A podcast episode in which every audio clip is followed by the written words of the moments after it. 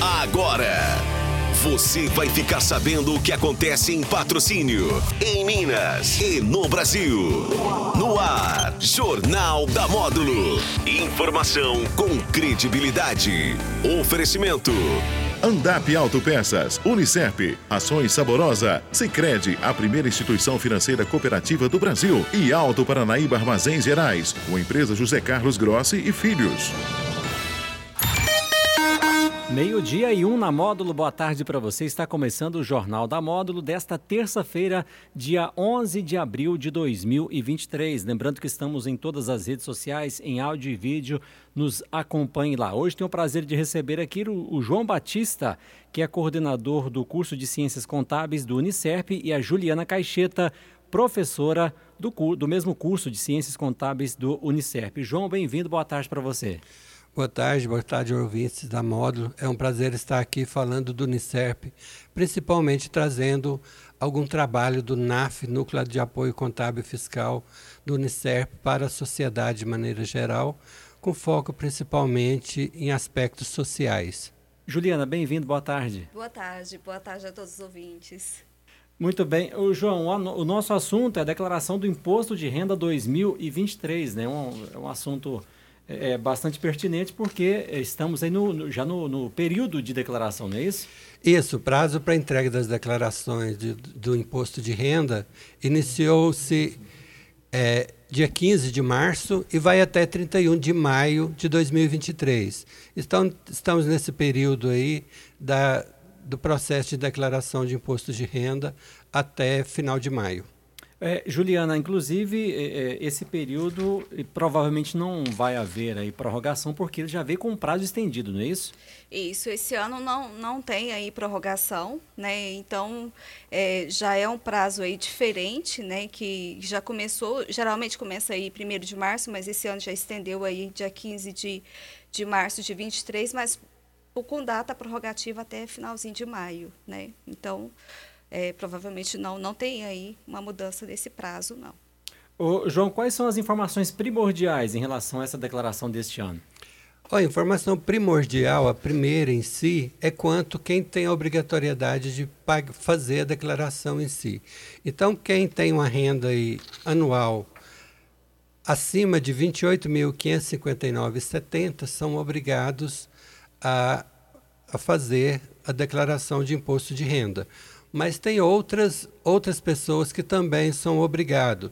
Por exemplo, quem recebeu rendimentos tributáveis acima do limite ou isentos, não tributáveis na fonte acima do limite, obteve receita bruta em atividade rural, tem o limite de valor também.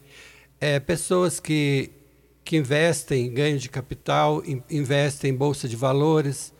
Então, são vários as pessoas que são obrigadas a declarar imposto de renda. Depois a gente vamos descrever todos. É, é, o que, que, você pode mais destacar, Juliana, em relação aí é, às obrigações, né? Quem que realmente tem que precisa fazer, porque o problema é grande se não fizer, não é isso? Sim, sim, sim. É muito sério, né? Precisa dar atenção a isso, né? Hoje, fala em rendimentos tributáveis, são pessoas aí que têm acima de dois salários mínimos, né? Então, é, sendo assim, dois salários mínimos, mínimos, mensais, aí vai atingir a esse valor tributável de 28.559. Então, já, já é, é, já, já enquadra aí na obrigatoriedade. Rendimentos isentos, né, caderneta de poupança e tal, acima aí de 40 mil. Né, tem aí um rendimento lá naqueles informes que a gente pega aí do, do banco, né, tem aí esses rendimentos como isentos acima de 40 mil, já entra na obrigatoriedade. É, ganho de capital, teve em qualquer mês né, do ano de 2022, qualquer é, venda de, de, de veículo e que teve ganho de capital, né, então, é, tá, tá incidente aí o imposto, precisa fazer a declaração. Operação de bolsa, esse ano teve uma mudança com relação às operações de bolsa de valores, como muita gente está movimentando com relação a esses, né, essas, essa forma de, de, de investimento. De né? investimento. Né? Então, assim, re, realizou operação de alienação de bolsas de valores de mercadorias, cujo valor for, for superior a, a 40 mil, está obrigado. É, apuração de ganhos líquidos, sujeita à incidência também do imposto, está obrigado. É, atividade rural, né, produtor rural que obteve é, receita bruta acima de R$ 142.798,50 também entra na obrigatoriedade. Ou aí que pretende compensar os prejuízos anteriores também, né, do ano calendário de 2022 ou anteriores, também pode fazer a declaração. É, bens e direitos. Né? Então, aí teve aí posse ou propriedade de bens e direitos, inclusive terra nua, é, superior a 300 mil até 31 de dezembro de 2022, enquadra-se na obrigatoriedade. E passou a ser novo residente é, no Brasil, né, a, a, antes de, de 31 de dezembro de 2022, também entra aí na obrigatoriedade. João, é, em relação a regras, né? Muito se falou com a mudança de governo que mudaria as regras da declaração. Houve realmente essa mudança ou há previsão de mudança ainda? Oh, as regras vêm mudando ao longo do tempo. Inclusive, é, a estrutura do governo está centralizada principalmente no gov.br. Ou seja, através do gov.br, é todas a, a vida das pessoas, seja físicas e jurídicas, estão concentrada lá. E com isso, é, o governo tem todas as informações é, inerentes a tudo das pessoas. E o imposto de renda é uma dessas informações, onde através do gov.br é, já tem uma declaração pré-preenchida pelo governo. É para para as pessoas dos níveis ouro e prata, quem tem a conta nível ouro e prata já tem essa essa declaração pré-preenchida, no qual ele pode visualizar é, até quanto vai pagar de imposto de renda. É lógico que precisa procurar um contador para que todas as documentações que comprove é, essa declaração seja anexada, mas na prática o governo basicamente tem todas essas regras já já em um só programa. E nesse governo mudou-se poucas coisas quanto às regras do imposto de renda, é alguns mínimos detalhes, igual a Juliana comentou, principalmente quanto a quem deva declarar. Certo. Ô, Juliana, em relação aí aos gastos que abatem no imposto de renda, acho que é importante destacar esse assunto também, não é isso? Sim, né? Então, o que, que pode ser deduzido? É, dedução de é, Dedução, são deduzíveis plano de saúde, né? Uhum. É, seria notas fiscais, recibos, gastos de escolas né, e saúde, são documentos aí que comprovam, né? É, então, essas são as despesas legais. Na renda, quando a gente vai fazer a declaração de imposto de renda, a gente baixa aí o programa gerador de declaração pela, pela Receita Federal, né? E, e, temos aí alguns documentos que precisamos estar de aporte para poder fazer a declaração. Né? Então, para a renda, é, fornecidos aí pela fonte pagadora, né, é, são os informes, é, os informes também dos bancos, se teve alguma operação aí com o banco mesmo, caderneta de poupança, alguma aplicação em si, né? Que ali vai ter os rendimentos que são exclusivos na fonte ou que são aí isentos, né? As despesas legais, como eu já disse, né, do plano de saúde, que são os recibos, né, com os gastos de saúde, nota fiscal de prestação de serviço de algum médico, dentista, psicólogo ou qualquer outro profissional da área da saúde, né? As esco a escola, que tem aquela declaração né, dos valores pagos aí da, de escola dos filhos, dos dependentes, né?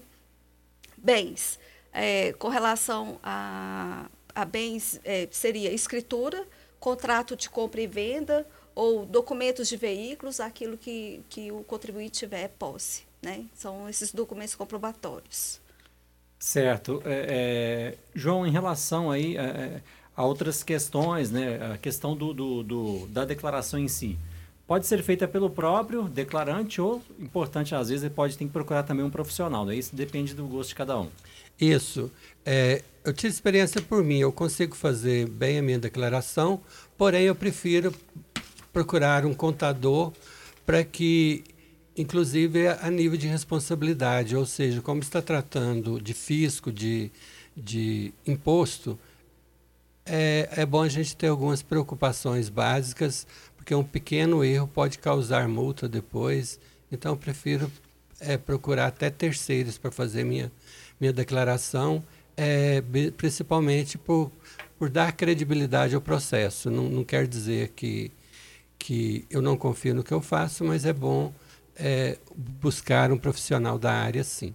Até porque se quando, tiver algum erro, né, se ocorrer algum erro, pode causar problemas, cair na malha fina, não é isso? Isso. E principalmente é, erros erros acontecem nem sempre é por por causa de deixou de informar algum detalhe é que pode ocorrer e que muitas das vezes fazendo um processo com o contador ele vai seguir todo passo a passo evitando esses erros, evitando o transtorno no futuro.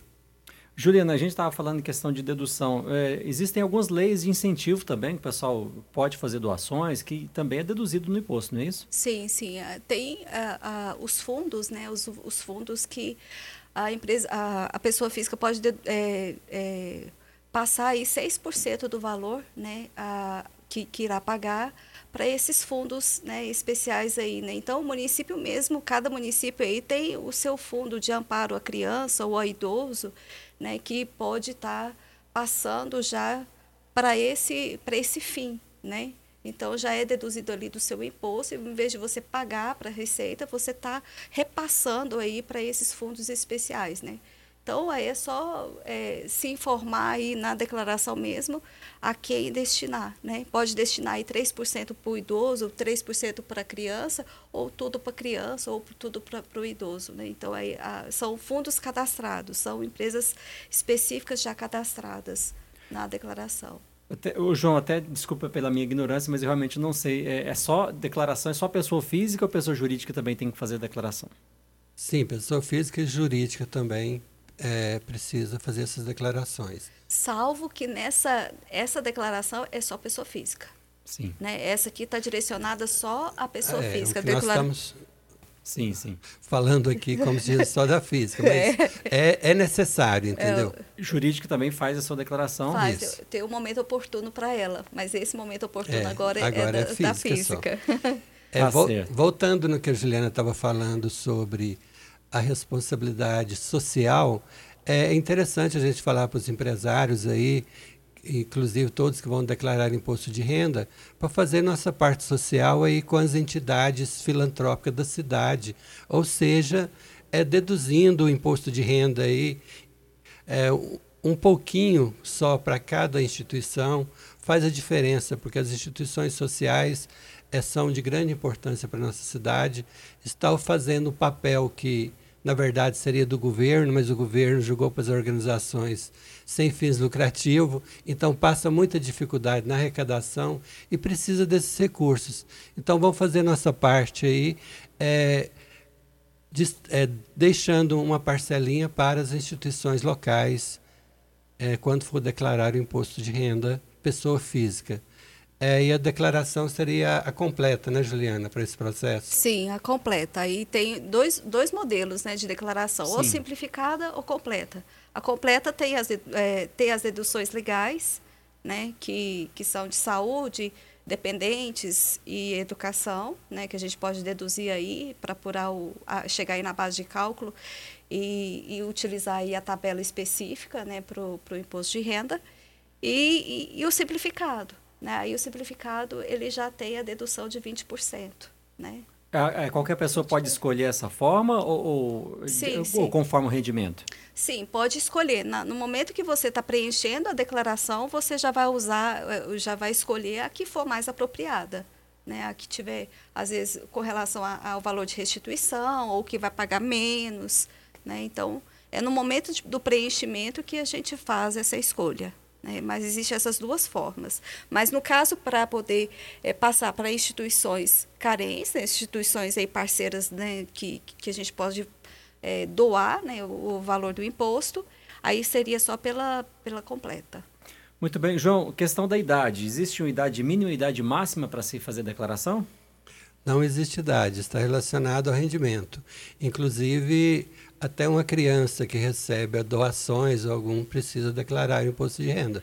É uma informação importante, né, Juliana? É, entra aí na obrigatoriedade, né? Entrou é, naqueles, é, naquela tabela lá do, das obrigações aí, teve aí, recebeu rendimentos tributáveis a, até superior a 28.559, né? Já está aí obrigado.